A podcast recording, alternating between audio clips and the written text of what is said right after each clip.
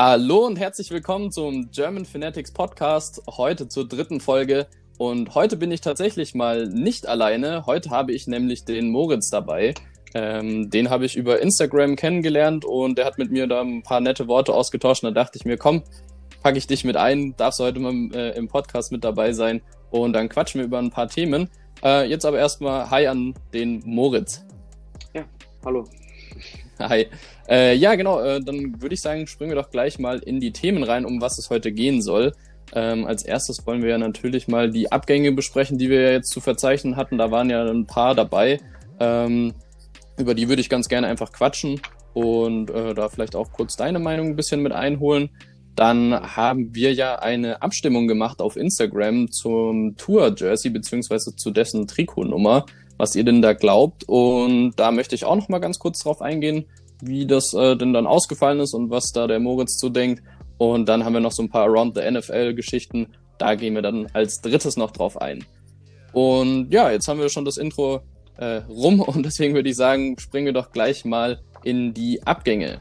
Ähm, was sind denn da so die wichtigsten, die du jetzt in dieser Woche mitbekommen hast, Moritz?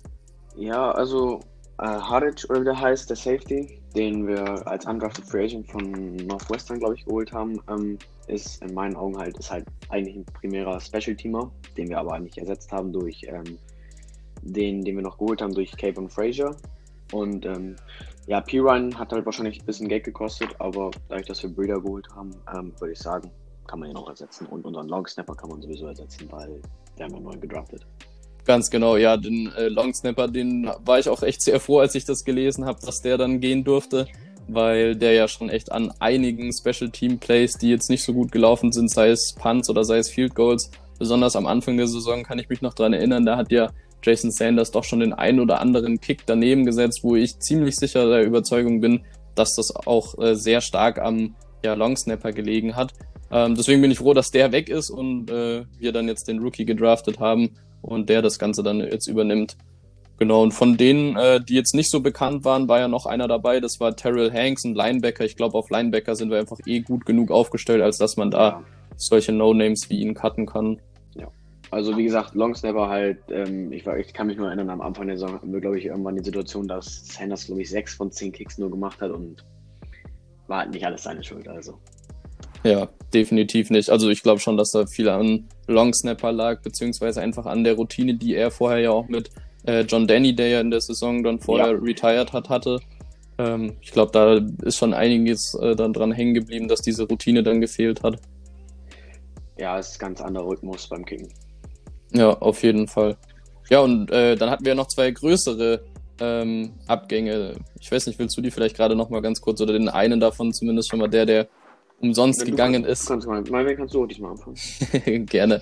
Äh, genau, also wie gesagt, wir hatten ja da an der Stelle einmal äh, Taco Charlton, der uns verlassen hat, und einmal Charles Harris. Ähm, da war es ja so bei Taco Charlton, der wurde ja komplett entlassen. Und ähm, bei Charles Harris muss man dazu sagen, der wurde ja sogar getradet. Also da muss man auch wieder sehr großes Lob an Chris Greer aussprechen, dass der überhaupt noch was für ja. ihn bekommen hat.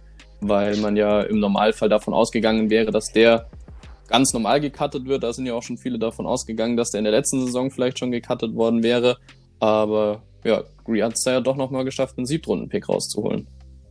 Ja, also ich muss sagen, ich muss mir ein kleines Lachen verkneifen für die Falcons, weil den hätten sie auch umsonst bekommen, ganz ehrlich. Das war klar, dass er gecuttet wird. Also er hatte letztes Jahr seine Chance, sozusagen bei einem geschwächten Kader mal zu zeigen, was er so kann und lief nicht so gut. Er hat kaum Pressure an die Quarterbacks gebracht sozusagen. Ähm, ja, dass Charlen gecuttet wurde, war für mich eher eine kleine Überraschung. Ich hätte mir gedacht, dass wir den vielleicht behalten als Rotational Player. Aber gut, er hat 5 Sex gehabt. Ich weiß nicht, ob es irgendjemanden gab, der mehr Sex hatte letztes Jahr für unser Team, aber. Nee, tatsächlich nicht. Also der hatte schon die meisten Sex. Aber ich habe lustigerweise neulich noch ein Video gesehen zu seinen 5 Sex. Und da waren irgendwie zwei dabei, wo der Quarterback so gefühlt einfach umgefallen ist. Also da haben die dann schon auch aufgezeigt, dass die fünf Sex, die er produziert hat, jetzt nicht so die sonderlich guten Sex waren und ihm nicht so sehr zuzuschreiben sind. Ja, also ich erinnere mich zum Beispiel an seinen ersten Sack gegen Prescott, das war ein Rollout von Prescott. Ich weiß noch, den gegen die Eagles war auch ein Rollout von Carson Wentz. Ähm, und äh, deswegen, ja, wir haben uns ja auch auf der Position, sag ich mal, mit Jack Lawson und mit ähm, Emmanuel Ott war noch verstärkt und ähm, eventuell ja auch, ähm, sage ich jetzt mal, äh, der von den Patriots, jetzt fällt mir sein Name nicht ein. Kyle Van Noy meinst du wahrscheinlich? Kyle Van Noy natürlich. Genau. Ähm, der auch Passer spielen kann, aber auch äh, natürlich covern kann. Deswegen war er ein bisschen überflüssig, wenn man das vom Preis her, vom Geld, was er verdient, sieht. Ja, auf jeden Fall sehe ich auf jeden Fall ganz genauso. Also ich glaube, dass die zwei schon so die klaren Safe-Cuts waren. Und wie gesagt, was mich da halt eher gewundert hat, wo du auch schon gesagt hast, da tun einem die Falcons fast schon ein bisschen leid, dass die eben Harris dann noch ähm, ertradet haben. Aber auf der anderen Seite haben die halt natürlich dann auch so die Win-Win-Situation. Sie kriegen einen ehemaligen First-Rounder, der schon gezeigt hat, dass er ein bisschen Talent hat, einfach die Produktion nicht da ist. Und vielleicht können die den ja nochmal umdrehen und haben sich damit, wie gesagt, für einen Siebtrunden-Pick vielleicht ein gutes Talent gesichert. Das weißt du ja nie im Endeffekt. Das weiß man nie. Ich kann nur sehen, was er für die Dolphins gemacht hat und das war meiner Meinung nach deutlich zu wenig. Deswegen ist er auch getradet worden und nicht verlängert worden. Aber ja, vielleicht, vielleicht kriegen die Falcons damit einen Home Run, vielleicht auch nicht, man weiß es nicht. Ja, das stimmt, das stimmt. Was denkst du denn, äh, was denn sonst noch so für Abgänge jetzt äh, bald kommen könnten? Also hast du vielleicht auch spezielle Spieler, die du jetzt schon dir überlegt hast, wer gehen könnte? Mm, also ich bin über, ich, ich ähm, wir haben ja viele Offensive Liner auch jetzt in der nochmal als undrafted Free Agents gesigned.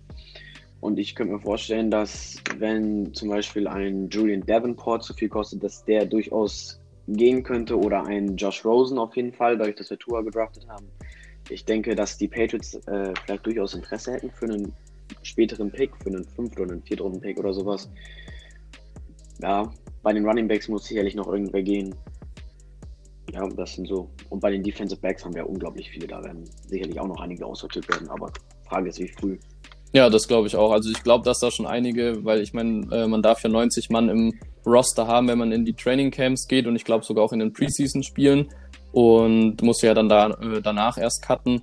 Da denke ich schon auch, wie du sagst, dass da einige jetzt erstmal noch bleiben werden und dann erst nach der Preseason dann rausgeschmissen werden. Und da sehe ich tatsächlich auch die Position, die du jetzt genannt hast, so als die Schlüsselfaktoren, wo man sagen kann, ja, da wird wahrscheinlich noch der ein oder andere gehen, weil einfach Defensive Backs sind komplett überladen.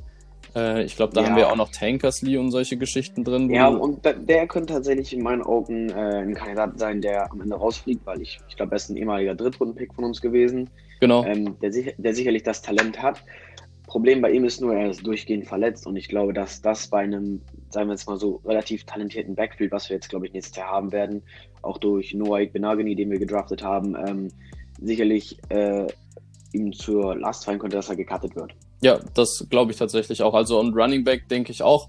Ähm, was würdest du denn sagen, wenn man jetzt sich entscheiden müsste zwischen Patrick Laird und Miles Gaskin, welcher von den beiden würdest du eher cutten, wenn du einen cutten müsstest? Ähm, das ist das, ich finde, die beiden sind relativ gleich, aber ich glaube, dass Patrick Laird, dadurch, dass er ein undrafted Free Agent war, ähm, mehr Biss hat sozusagen und auch, glaube ich, ein besserer Special-Teamer ist als äh, Gaskin und er hat letztes Jahr schon mal gezeigt, dass er auch immer wieder mal einen Ball aus dem Backfield fangen kann, ganz okay laufen kann. Mit einer echt schlechten O-Line, muss man ja letztes Jahr wirklich leider sagen. Deswegen würde ich mich für Patrick Laird entscheiden und Gaskin müsste dann gehen oder könnte auf dem Practice Score landen. Ja, finde ich auf jeden Fall eine sinnvolle Entscheidung. Ich äh, würde da auch sagen, dass Patrick Laird auch so ein kleines bisschen zumindest über Miles Gaskin ist, zumindest einfach so von dem Skillset, dass er da eben verschieden einsetzbar ist und Miles mhm. Gaskin ja eher über die Schnelligkeit dann letztendlich auch kommt. Ja, ja, ja übrigens äh, zum Rosen Trade würde ich auch gerne noch kurz was sagen. Äh, Finde ich nämlich auch äh, eine interessante Geschichte. Ich weiß nicht, ähm, für was der letztendlich gehen könnte, beziehungsweise wohin dann äh, natürlich auch. Ich äh, denke auch, dass da die Patriots, nachdem die jetzt auch ähm, bei ja, ein paar Free Agents, die ja jetzt so am Markt sind, nicht zugeschlagen haben oder äh, die am Markt waren, eben nicht zugeschlagen haben. Und dass da Rosen einfach noch so ein potenzieller Typ wäre, der einfach auch vom äh, ja, Charakter und von dem ganzen System ganz gut da reinpassen würde, ähm, denke ich schon, dass die Patriots da schon ein realistischer Kandidat sind. Ist halt dann, wie gesagt, die Frage, wie viel man für Rosen noch bekommt, der ja schon für einen Zweitrunden-Pick zu uns gegangen ist und dann bei uns auch nochmal nicht so gut performt hat. Also ich denke, mehr als einen Fourth-Round-Pick wird man nicht kriegen, wenn nicht sogar eher einen okay. Fifth-Round. Ja, also also in meinen Augen bleibt Rosen entweder als dritter Quarterback auf dem Roster oder er wird getradet. Also ich kann mir nicht, ich kann mir nicht vorstellen, dass sie ihn entlassen, weil dann kriegst du noch ein bisschen was dafür, wenn du was für Harris bekommst, kriegst du noch definitiv was für Rosen. Ähm, ja, das Talent hat er. Er muss, ich glaube, dass man bei ihm vorsichtig sein muss, was man sagt, weil ähm, er hat zwei Jahre lang hinter eigentlich keine O-Line gespielt und ähm, ich habe mir nochmal seine Snaps alle angeguckt aus dem letzten Jahr und ähm, fand ihn nicht ganz so schlecht. Also ich könnte mir vorstellen, dass wir den durchaus nochmal zumindest als soliden Backup irgendwo in der NFL sehen. Ja. Das ist auf jeden Fall natürlich gut möglich, klar. Also ich glaube auch, dass er ein sehr guter Backup sein könnte. Ich würde den auch ganz gerne als Backup für Tour behalten. Ähm, besonders einfach jetzt auch, dass man mit drei Quarterbacks in die Saison geht, finde ich auch eine sehr gute Idee, weil man einfach nicht weiß, ob Tour, wenn er denn jetzt müsste, also sagen wir mal, Fitzpatrick verletzt sich in Woche eins oder vielleicht sogar noch irgendwie in der Preseason, ähm, und dann stehst du halt da und müsstest Tour sofort einsetzen und das willst du ja auch nicht. Ja, das, äh, das ist sicherlich richtig. Das hat mich letztes Jahr auch ein wenig gestört, als dass wir nur zwei Quarterbacks auf dem regulären Roster hatten, weil da brauchst du dich nur einer verletzen in einem Spiel und dann hast du direkt nur noch einen Quarterback da und ähm, ja, deswegen würde ich den auch eigentlich lieber erstmal behalten als dritten, als dritte Option. Ja, denke ich auch, dass es äh, am meisten Sinn macht, besonders wenn dann eben Fitzy dann auch bald retired, nehme ich mal an, oder vielleicht dann doch nochmal sich ein anderes Team sucht, äh, nach dem einen Jahr, was er jetzt noch hat. Und äh, man dann eben als Tandem dann mit Tour und Rosen fährt. Also fände ich auf jeden Fall sehr spannend und auch ja, sehr zukunftsaussichtig dann in der ganzen Geschichte. Ja, also wie gesagt, meine Meinung kennst du dazu. Ich hätte gerne noch einen Quarterback gedraftet im, im NFL-Draft in den späten Runden. Der ist dann leider zu den Jaguars gegangen. Ja, Aber, stimmt. Ähm, ähm, ja, also vielleicht draften wir nächstes Jahr noch einen Quarterback, falls Rosen nicht bleibt und Fitzpatrick geht. Ich bin gespannt, was wir da machen, weil Tour, man muss halt bedenken, Tour hat sicherlich das Talent, was auch ein Joe Burrow hat. Aber ähm, ja, wie soll ich das sagen? Also ich glaube, dass ähm, Tour halt durch die Verletzung nicht der erste Pick geworden ist. Also er hat, er hat sicherlich das Talent dazu und deswegen braucht man, glaube ich, sicherlich noch einen guten Backup-Quarterback, so wie die 49ers das haben bei Jimmy Garoppolo, weil der auch verletzungsanfällig ist. Ja, genau, so sehe ich auf, äh, das Ganze auf jeden Fall auch. Deswegen denke ich eben auch, dass man da mit Josh Rosen, wenn man den behalten kann, ähm, hat man im Endeffekt einen Second-Round-Pick in Anführungszeichen dafür geopfert ähm, und hätte damit einen übelst guten Backup. Also bin ich auf jeden Fall auch eher dafür, äh, dass man den hält und nicht dann weggibt, besonders nicht cuttet, wenn dann tradet mit einem guten Value ähm, genau, aber ansonsten ist der für mich kein Kandidat, den man cutten sollte. Ähm, ja, wer für mich tatsächlich da eher noch so ein Kandidat wäre, wäre Albert Wilson, weil der einfach extrem viel Geld ja. kostet, extrem wenig äh, Produktion liefert, bis auf dieses einige ähm, Spiel gegen die Chicago Bears, soweit ich mich erinnern kann, hat der ja. eigentlich sonst eher nur durchschnittlich gute Spiele gehabt. Ja, ich finde, er verdient auch. Also ich sicherlich, dadurch, dass wir schon, damit fing ja sozusagen unsere Offseason an durch, den, durch das Karten von Richard Jones als Safety und der im ähnlichen Bereich wie Albert Wilson verdient, könnte ich mir vorstellen, dass Albert Wilson, ähm, ich habe keinen Plan, wie alt er ist, ich glaube, der ist auch schon Ende 20 oder 28 oder sowas. Und ähm, deswegen kann ich mir vorstellen, dass wir durchaus, äh, wir haben ja talentierte Receiver da in meinen Augen, also ich glaube nicht, dass weder Devante Parker noch Preston Williams noch Jakeem Grant gecuttet werden. Und ähm, da haben wir noch Alan Hearns, da haben wir noch Gary Jennings, den wir von den Seahawks bekommen haben, der letztes Jahr ein Viert- oder Fünft-Runden-Pick war, glaube ich. Ja. Äh, Isaiah, Ford hat mir, Isaiah Ford hat mir auch gut gefallen gegen die, ähm, gegen die Patriots und zum Schlusssaison, als mehr und mehr Verletzungen dazu kamen. Ähm, ja, deswegen könnte das durchaus kritisch werden für Albert Wilson. Ja, glaube ich tatsächlich auch. Also wir haben jetzt auch noch mal zwei undrafted Free Agent äh, Rookies gesigned.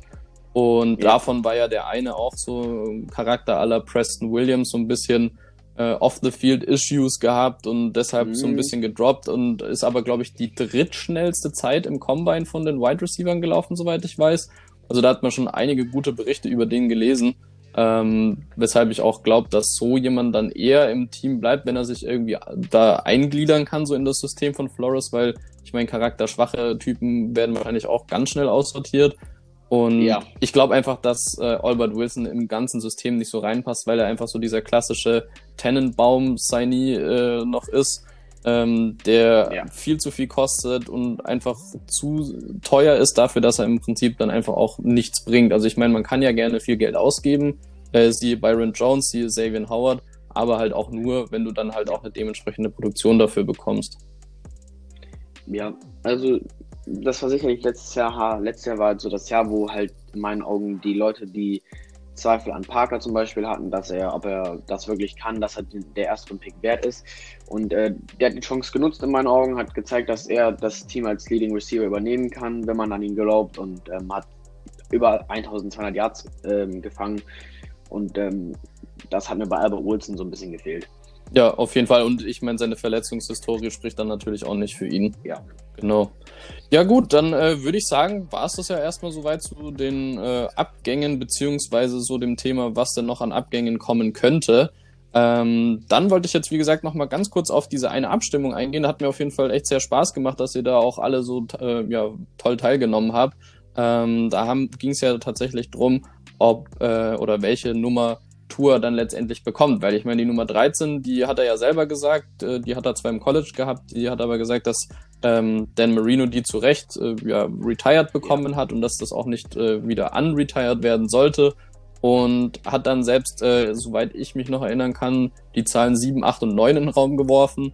Ähm, letztendlich stehen aber aktuell, wenn man jetzt einfach mal solche Leute wie Jake Rudock, der wahrscheinlich auch gecuttet wird, ähm, zwar noch mit drin ja. behält, würden jetzt aktuell die Nummern äh, 1, 7, 4, 9, 8 und 10 eben zur Verfügung stehen. Und da habt ihr abgestimmt und habt gesagt, ihr würdet am liebsten die 10 sehen und am wenigsten würdet ihr, äh, am wenigsten liebsten würdet ihr die 8 sehen. Ähm, also finde ich tatsächlich auch irgendwie ganz cool, wenn er dann bei so einer zweistelligen Zahl bleibt. Ich weiß nicht, was würdest du denn gerne für eine Zahl bei ihm sehen? Ja, also wie gesagt, die Zahl ist für mich eigentlich eher zweitrangig, weil solange er gut spielt, ist mir nicht egal, was er trägt. Aber ähm, ich weiß nicht, ich fühle mich auch mit der 10 irgendwie ganz wohl bei ihm. Die 10 oder vielleicht ist es, äh, die 7 wird es glaube ich nicht, weil die hat unser Kicker schon und ich glaube nicht, dass er die abgibt. Und ähm, ja, also die 10 wäre auch so mein, mein Favorit für ihn. Ja, fände ich auf jeden Fall cool. Klar, also ich meine, natürlich ist die Nummer äh, eher zweitrangig im Vergleich zum Play, was dann natürlich letztendlich auch rauskommen soll. Aber geht ja auch natürlich dann darum, dass man äh, sich dann eventuell auch als Fan da ja ein Trikot holen möchte von ihm. Und dann finde ich das schon immer ganz cool, wenn der da jetzt nicht irgendwie so eine, so eine Nummer hat, die einfach mit nichts assoziiert werden kann, äh, sondern vielleicht dann einfach auch gut zu ihm passt, wo er dann auch was draus machen kann. Also wäre schon ganz cool, wenn er da was Gutes findet. Und ich bin auch mal gespannt. Das ist tatsächlich so ein bisschen was, was mich gerade ein bisschen nervt auch, muss ich ehrlicherweise sagen. Äh, nachdem gefühlt alle anderen Teams die äh, Trikotnummern schon bekannt gegeben haben, die Dolphins sich damit äh, sehr lange Zeit lassen, warum auch immer. Ja, ich habe auch keine Ahnung, aber ja. Liegt wahrscheinlich auch so ein bisschen am Thema Corona dann wieder, dass das noch ein bisschen dauert. Ja. Gut, äh, ja, dann haben das wir ja wie gesagt noch so ein bisschen Thema Around the NFL. Hatte ich ja im ersten Podcast äh, oder versprochen auch, dass ich darauf auch gerne ein bisschen eingehen möchte in dem Podcast, dass wir da nicht nur Dolphins-lastig bleiben. Ähm, und ich glaube, du hast mit Sicherheit auch so ein paar Geschichten jetzt mitbekommen, besonders heute Morgen, beziehungsweise in der Nacht war das ja, äh, hat Andy Dalton bei den Cowboys unterschrieben. Für ein Jahr mit äh, drei Millionen garantiert. Ich glaube, bis zu fünf Millionen könnten es werden. Ist schon krass, dass der da hingegangen ist. Hätte ich jetzt nicht erwartet. Nee, ich auch nicht. Also ich habe Andy Dalton eigentlich ehrlich gesagt, muss ich ganz ehrlich gestehen, bei den Patriots gesehen. Ja, ich auch. die Patriots mit ihm gehen. Ähm, viele haben ja auch noch äh, Jacksonville in den Raum geworfen. Ähm, ich bin mir nicht sicher. Ich glaube, Jacksonville könnte ich mir mit Cam Newton vorstellen. Ähm, aber Andy Dalton bei den Cowboys ist in meinen Augen, da weiß ich weiß es nicht. Die Cowboys haben sowieso schon so wenig Geld und dann noch, also sicherlich haben sie jetzt das Team zusammen, um Super Bowl zu gewinnen, vom, vom Talent her auf dem Roster. Und ich glaube, äh, Jerry Jones möchte jetzt einfach sicher gehen, äh, dass falls Dak Prescott sich verletzt, dass dieser Super Bowl Run, also diese Super Bowl Möglichkeit halt nicht ausstirbt. Ja, glaube ich auch, beziehungsweise und natürlich dann auch so ein bisschen Druck weiterhin auch auf Prescott ausüben zu können, der ja, ja. laut den ganzen Berichten ja schon einiges an Geld will von den Cowboys. Da einfach nochmal, wie äh, gesagt, ein bisschen Druck auszuüben, um zu sagen, ja, hey, wir haben hier den Andy Dalton, der hat es schon ein paar Mal geschafft in den Playoffs, äh, zumindest dahin zu kommen. Gewonnen hat er, glaube ich, noch nie. Ähm, aber das, äh, wie gesagt, einfach noch so die Druckmöglichkeit hat und sagt, ja, wir haben hier noch jemand anderes und wenn du nicht willst äh, oder nicht unterschreibst, dann traden wir dich, cutten wir dich, was auch immer. Das kann ich mir gut vorstellen, weil äh, Andy Dalton bringt halt auch was ganz Wichtiges mit, was Dak Prescott einfach noch nicht hat. Und das ist viel Erfahrung. Andy Dalton spielt schon lange in der NFL, hat äh, schon ziemlich alles mitgemacht, gute Saisons, schlechte Saisons, ähm, weiß, glaube ich, genau, wie alle Gefühle im Lockerroom abgehen. Und ähm, es äh, könnte Dak Prescott, wenn Dak Prescott, ähm, sagen wir es mal so, spielt für die Cowboys, sicherlich auch noch in einigen Punkten weiterentwickeln. Und äh, deswegen, für mich macht das eigentlich Sinn jetzt im Nachhinein, wenn man sich das so anguckt. Ja, finde ich auf jeden Fall auch. Also macht Sinn, besonders halt eben seitens der Cowboys. Ähm, ich habe ihn tatsächlich auch eher bei den Patriots oder bei Jacksonville gesehen. Ähm, aber ja, ist auf jeden Fall ein guter Deal, besonders für die Cowboys, wie gesagt. Ich glaube, die Verlierer an dem Deal sind dann äh, eher Dalton selbst, weil der einfach schlecht performt hat und deswegen jetzt auch nicht viel Geld bekommt und eben ähm, ja. Prescott, weil dessen Gehaltswünsche natürlich dadurch noch mehr gedrückt werden. Ja, dann äh, gab es äh, noch zwei Nachrichten, besonders auch nochmal zu einem Quarterback, und zwar dem von den Bears, äh, zumindest dem bisherigen, und zwar Mitchell Trubisky. Bei dem wurde ja die Fifth-Year-Option abgelehnt. Ähm, genau dasselbe ist dann bei den Jacksonville, äh, bei den Jacksonville Jaguars passiert, bei Leonard Fournette. Da wurde auch die Fifth-Year-Option abgelehnt. Das heißt also, die beiden werden dann nächstes Jahr Free Agents. Und das sind schon auf jeden Fall zwei, ja, zumindest nette Namen, äh, die man dann da in der Free Agency Liste dann mit aufführen kann. Also ich glaube, da wird schon nochmal die nächste Free Agency auch wieder interessant, wenn schon alleine die zwei Namen dabei sind. Ja, auf jeden Fall. Also ähm, Leonard Fournette hatte, glaube ich, jetzt zwei über 1000 Yards äh, Rushing Seasons und ähm, war auch in meinen Augen durch die Offense, also Black Bottle zwar nicht derjenige, der die Jacksonville Jaguars in die Playoffs gefühlt hat, neben der Defense, sondern eher Leonard Fournette. Und ähm, ja, dass Fournette geht und äh, dass Ngako gehen, glaube ich, ist ziemlich klar bei den Jaguars. Und ähm, ja, das wird sicherlich interessant. Ich glaube, ähm, ich bin gespannt, wo die beiden landen. Und ähm, bei Trubisky ist, Trubisky ist in meinen Augen, kann man jetzt sagen, was man will, aber für mich ist der ein okayer Quarterback. Er ist definitiv nicht das Feld, wo die Chicago Bears ihn gepickt haben. Und auch gerade nicht mit den beiden Quarterbacks, die noch nach ihm gepickt wurden. Aber er ist ein solider Game Manager wenn es sein muss. Und als guter Backup-Quarterback, so ein Marcus Mariota-Typ, kann ich mir den gut vorstellen. Ja, ich kann mir das tatsächlich auch ganz gut vorstellen, dass dem so ein Art Ryan Tannehill-Szenario dann letztendlich auch passieren könnte, dass er irgendwo hingetradet wird, vielleicht zu einem Team, das dann ganz dringend einen Quarterback braucht, äh, die warum auch immer, dass äh, da gerade keinen haben oder weil sich jemand schl äh, schlimmer verletzt hat oder wieso auch immer. Ähm, und dass der in so ein Team reinkommt und dann halt so ich meine, man muss schon fairerweise auch sagen, Tannehill hatte jetzt am letzten äh, Playoff-Run der Titans ja auch nicht so viele Anteile. Und ich glaube, dass da Trubisky eine ähnliche Rolle einnehmen kann, wie er es ja schon mal bei den Bears hatte mit deren Playoff-Run vor, glaube zwei oder drei Jahren. Ähm, also der ist, wie gesagt, ein solider Quarterback, der kann die Pässe, die er machen muss, ähm, die kann er. Alles, was darüber hinausgeht, wo er halt mal selbst ein bisschen was kreieren muss, da wird es dann natürlich ein bisschen schwierig. Aber ist auf jeden Fall ein ja. Name, den man äh, ja da im Hinterkopf behalten sollte und besonders dann auch als sehr guten Backup könnte man den dann natürlich auch sehen. Ja, vielleicht landet er ja bei den Dolphins, wenn Fitzy geht und Rosen. Ne? Ja, wer weiß. Wer weiß das schon. Genau, besonders dann halt als Free Agent wäre das eine sehr gute Möglichkeit, wenn der dann da aufgenommen werden könnte. Genau, und wer da ja auch bei den äh, Dolphins da ja im Gespräch war, war ja Fournette. Da gab es ja eben auch die Gerüchte, dass der über Trade vielleicht vor dem Draft oder während des Drafts zu uns kommen soll. Ähm, da habe ich von Anfang an irgendwie nicht so ganz dran geglaubt und auch ein bisschen gehofft, dass das nicht stimmt. Ähm, letztendlich ist das ja dann Breeder geworden. Und jetzt könnte man dann natürlich, wenn man will, äh, dann nächstes Jahr in der Free Agency zuschlagen und sagen, ja, man nimmt dann äh, halt Fournette jetzt so umsonst in Anführungszeichen. Ja, also Fournette könnte auf jeden Fall eine interessante Option werden für nächstes Jahr. Ähm, ich habe es auch mitbekommen während des Drafts. Ähm, ich muss ganz, äh, ganz ehrlich sagen, ich glaub, äh, bin froh, dass es Matt Breeder geworden ist und nicht Fournette, weil Breeder nochmal einen ganz anderen Laufstil äh, mitbringt zu den Dolphins. Ähm, ja, die Frage ist, wenn Fournette nächstes Jahr kommen sollte, ähm, wer fliegt raus? Das ist die Frage. Ähm, wenn Kalen Barrage nicht abliefert dieses Jahr, glaube ich, wird es eng für ihn als Viertrunden-Pick. Erwartet man schon, dass er gewisse Last übernimmt. Ich glaube, letztes Jahr seine Leistung kann man nicht so ganz beurteilen, weil die Offensive Line halt echt sehr schlecht war, muss man sagen. Und ähm, ja, vielleicht könnte er so jemanden beerben. Ja, auf jeden Fall, beziehungsweise Breeder hat, soweit ich weiß, auch ja nur noch ein Jahr auf dem Vertrag, den wir jetzt übernommen haben. Ähm, das heißt also, der könnte eventuell dann auch weg sein und man dann von Nett als Ersatz holen.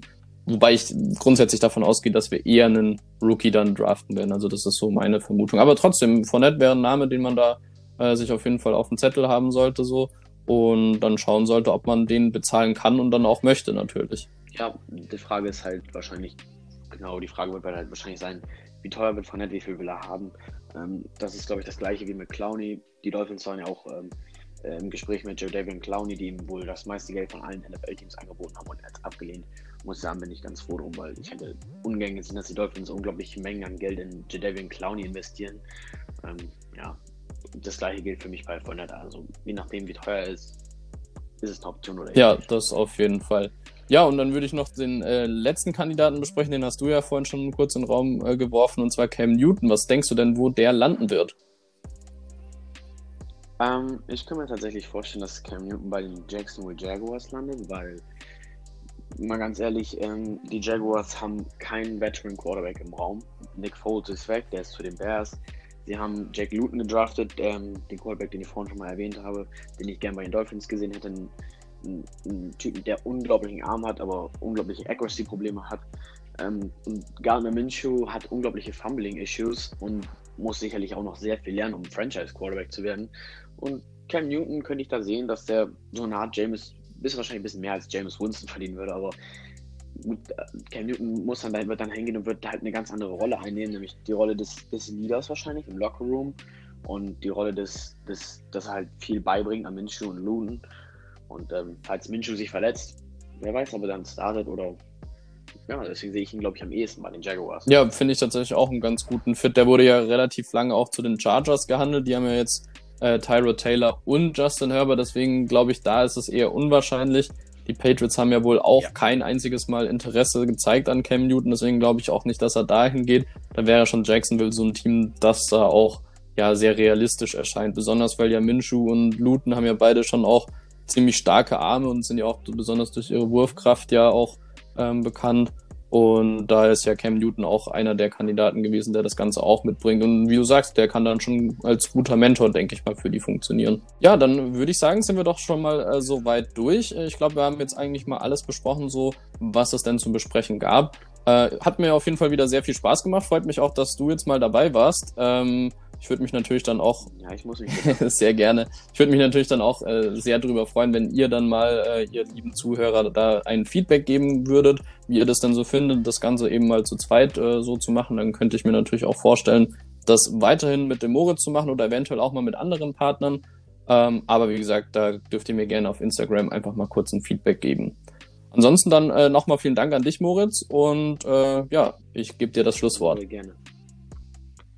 Ja, vielen Dank. Vielen Dank fürs Zuhören. Ähm, ich habe keine Ahnung, was ich jetzt sagen soll, aber ja. Dann würde ich sagen, bis zum nächsten Mal.